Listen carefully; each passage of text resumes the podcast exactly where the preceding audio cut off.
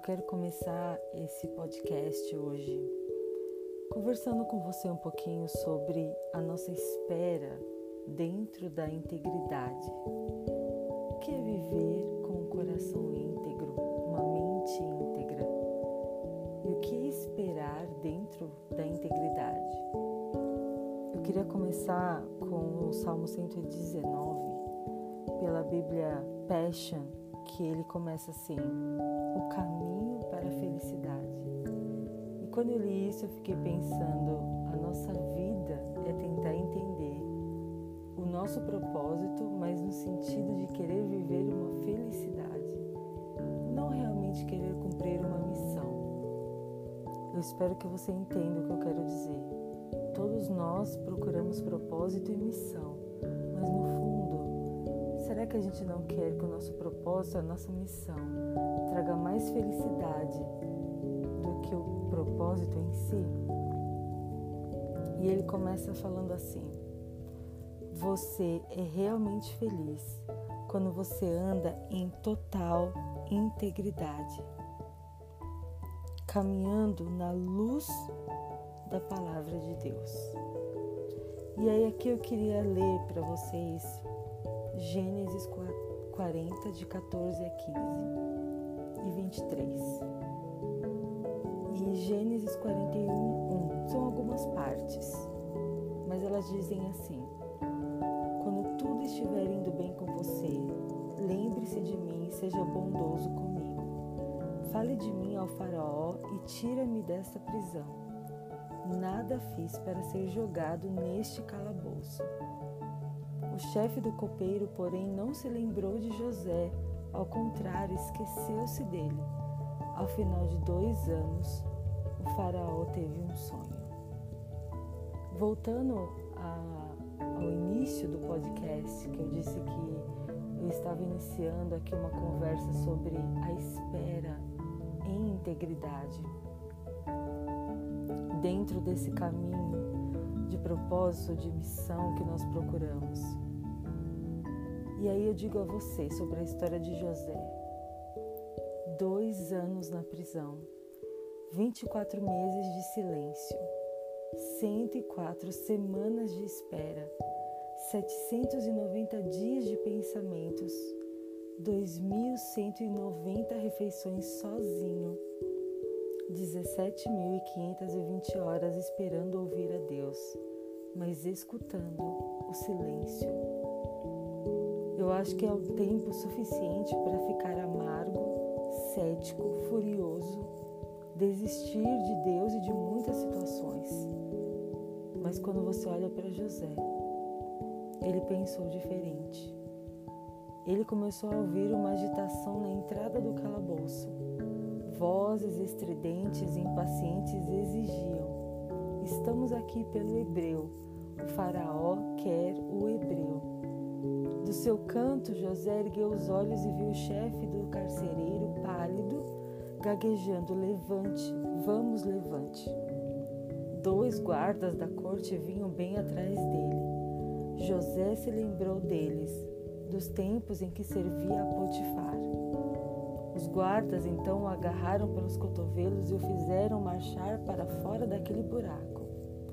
Assim que viu a luz do sol brilhando, José fechou os olhos. O trio passou por um pátio e seguiu até uma sala.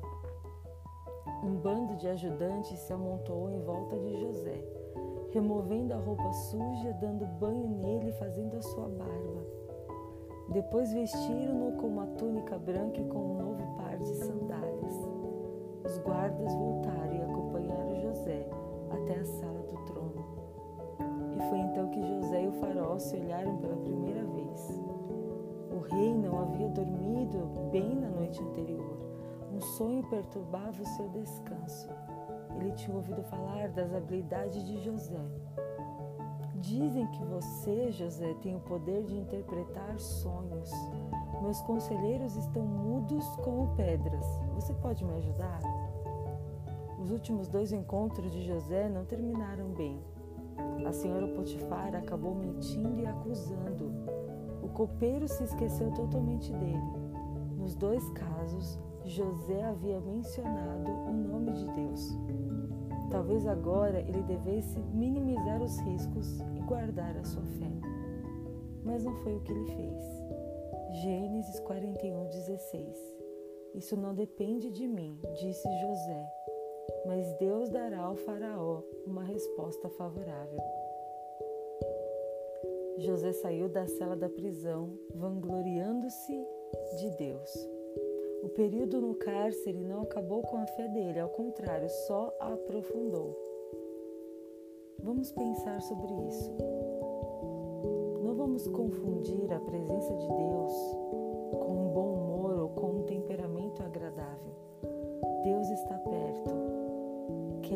você esteja feliz ou não. E pensando sobre missão, sobre uma espera dentro de uma integridade era isso que eu queria passar neste podcast. Como nós nos sabotamos, nós nos enganamos, como a nossa mente é traiçoeira, como nós queremos nos auto-enganar sabemos esperar e não somos íntegros com nós mesmos nessa espera. Seja uma espera difícil, seja uma expectativa boa, tempo todo nós estamos nos tirando de um lugar de sermos filhos, de sermos amados, para traiçoeiramente nos colocarmos num lugar de simplesmente achar que não temos nenhum propósito.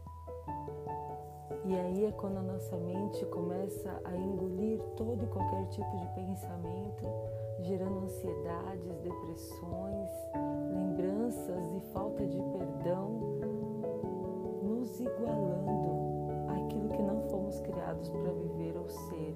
E aquilo